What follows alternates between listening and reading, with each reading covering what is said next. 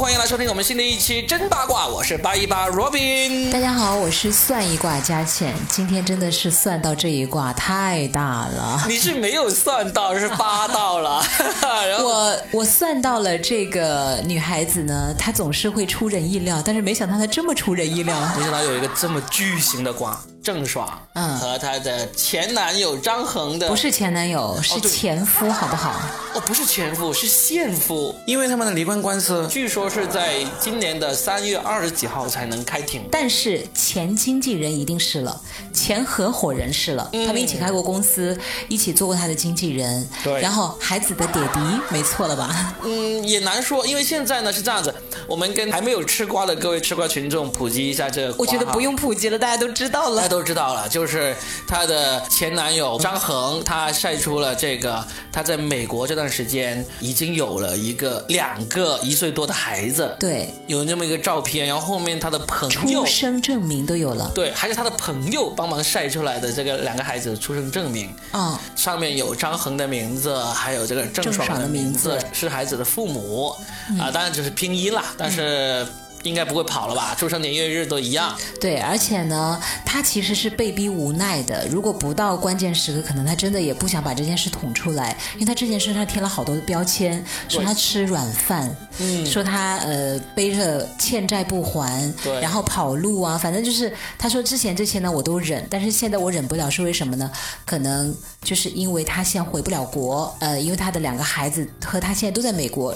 妈妈不同意的话，他是没有办法回国的。然后这个时候就关于孩子是怎么出生，大家都嗯什么？郑爽结婚了吗？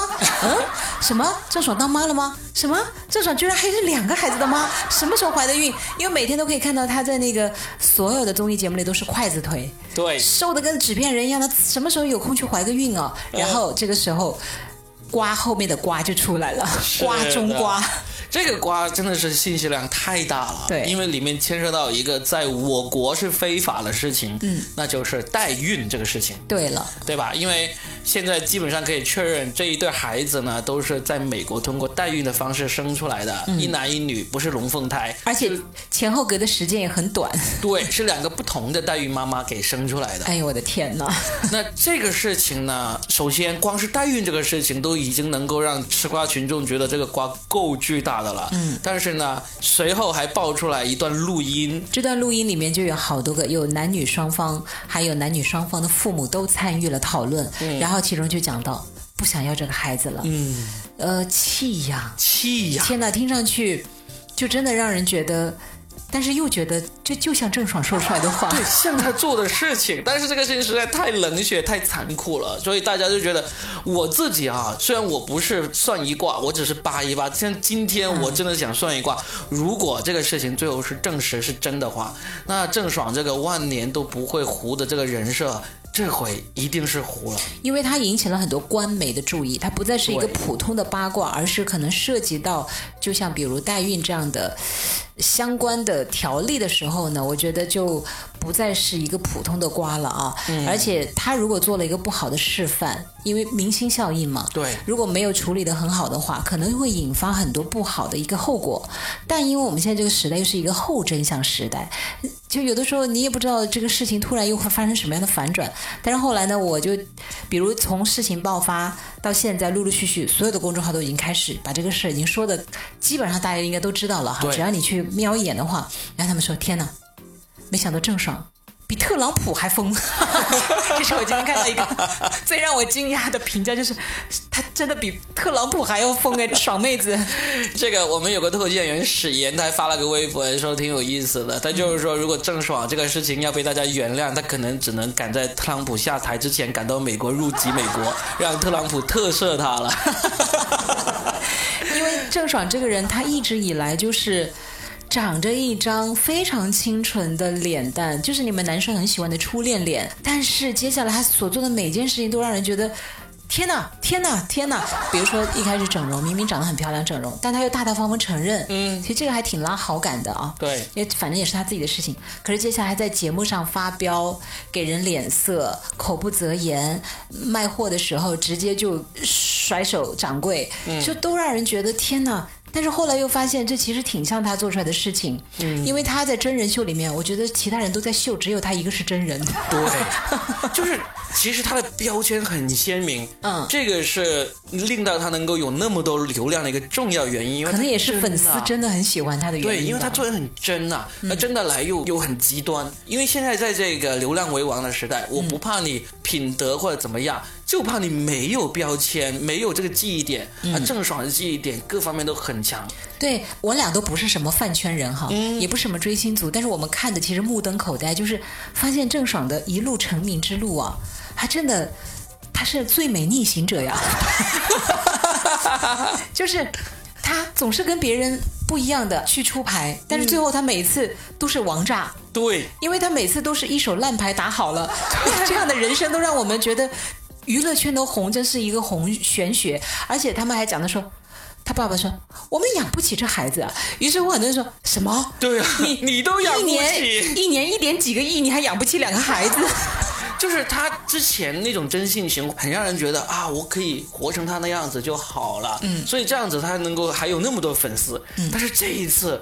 真的没有人会觉得我想活成他那样子啊！如果这个事情正是真的话，所以我说，姚安娜不叫公主，郑爽才叫公主，好不好？郑爽是正公主。对，郑公主也是郑格格。对对，这是真正的正公主。如果这个事情，但是因为这个事情呢，我觉得后续的瓜还会很很大。因为郑爽方现在没回应嘛，还没有回应你要知道，这一次这个瓜弄出来之后，郑爽方才是，呃，应该是受到冲击最大的。考验他的公关团队了。嗯，我觉得再好的公关团队都很难拿出一这个应该是找不回来的了。因为就是实锤太多了嘛。而且这还会连累很多人，知道吗？嗯就其实有很多明星，他们大家都知道，他们也是去做了这个代孕的事情的。啊，看样子你知道很多。我知道很多，我知道很多，所以呢，这样子的情况下，郑爽这个事情就会慢慢慢慢的扒，然后其他做过代孕这种事情的明星也会连带的被扒出来，顺藤摸瓜可能。顺藤摸瓜。